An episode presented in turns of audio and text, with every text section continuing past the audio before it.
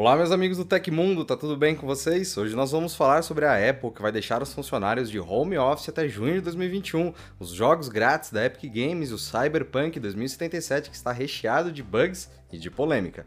Agora deixa aquele like bacana e se inscreve no canal pra gente estar junto vendo as notícias.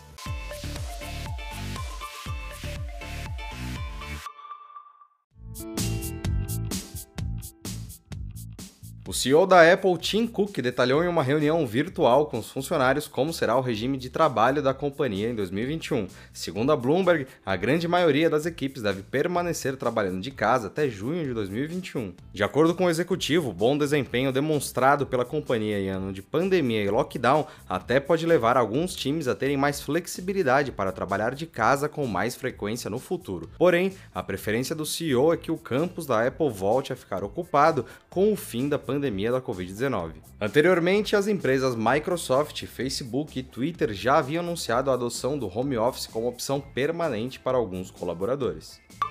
A Epic Games Store foi além na generosidade do espírito natalino e acaba de anunciar que a partir do dia 17 de dezembro vai oferecer 15 jogos de forma totalmente gratuita aos usuários da plataforma. Os títulos ficarão disponíveis por duas semanas seguidas, cada um dos 15 com um prazo de 24 horas para que vocês possam resgatá-los. Também é importante mencionar que no mesmo dia, 17, a Epic Games vai dar início às promoções de Natal com até 75% de descontos e jogos para computador. Os dois games gratuitos dessa semana são Pillars of Eternity Definitive Edition e Tyranny Gold Edition, ambos RPGs desenvolvidos pela Obsidian. Os títulos entraram hoje no catálogo da Epic e ficarão disponíveis até quinta-feira que vem, data em que a plataforma vai disponibilizar um título por dia gratuitamente. Para resgatar os jogos é bem simples, basta acessar a plataforma da Epic Games e descer a página na aba Jogos Grátis e clicar no título e confirmar a compra sem custo nenhum.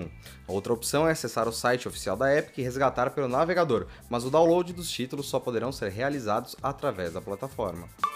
Uma página de suporte da Apple revelou uma nova incompatibilidade envolvendo acessórios e aparelhos da empresa. Segundo o site Mac Rumors, o carregador sem fio MagSafe Duo Charger não funciona corretamente se estiver conectado a um adaptador antigo de 29 watts da própria companhia.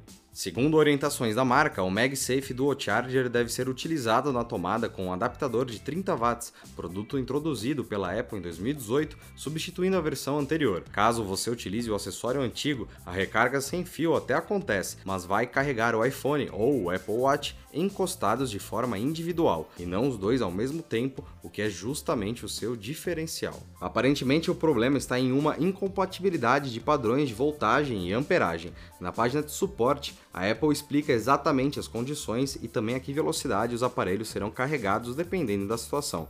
Vale lembrar que o MagSafe Duo Charger custa R$ 1.699 no Brasil, não acompanha o adaptador na caixa, somente o cabo USB-C para Lightning de 1 metro está incluso.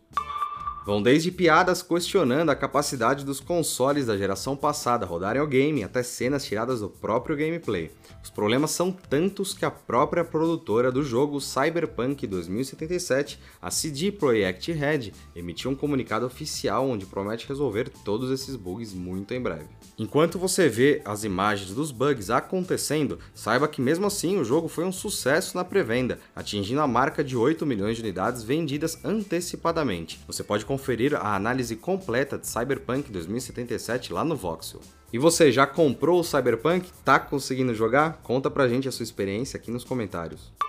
A Oppo lançará no ano que vem um novo smartphone top de linha que deve se chamar Find X3 e a versão mais potente do dispositivo pode chegar com uma câmera peculiar. Segundo vazamentos vindos de Ivan Bless, a versão Pro do celular contará com uma câmera macro microscópica. Segundo o especialista em vazamentos, o suposto Oppo Find X3 contará com quatro câmeras traseiras. A solução que mais chama atenção é o módulo macro de 3MP, que terá zoom de 25 vezes e também um anel de luzes, o que permitirá captar fotos com um alto nível de proximidade de objetos. O conjunto de câmeras também deve incluir um módulo de 3MP com lente teleobjetiva e mais duas soluções de 50 megapixels com o novo sensor Sony IMX766. Até o momento, a Oppo não revelou quando deve apresentar sua próxima família de smartphones high-end. A tendência é que a linha Find X3 seja revelada no começo de 2021. E aconteceu na história da tecnologia. Em 11 de dezembro de 2008, o Google lançou a primeira versão pública estável de seu navegador, o Chrome. O Chrome é agora o navegador mais usado no mundo, ganhando de longe dos seus concorrentes, com uma fatia de mercado de mais de 67%. E essas foram as notícias do Hoje no Tecmundo dessa sexta-feira. O nosso programa vai ao ar de segunda a sexta, sempre no fim do dia. Os links e tempos de todas as notícias que a gente deu aqui estão no comentário fixado no YouTube e na descrição do episódio nas plataformas de áudio. Quem quiser assinar o programa como podcast, os links estão na descrição do vídeo. Aqui quem fala é o Felipe Paião e segunda-feira tem mais. Você pode me encontrar lá no Twitter pelo arroba Felipe Paião. Espero que vocês continuem seguindo as recomendações da Organização Mundial da Saúde. Um abração e até semana que vem.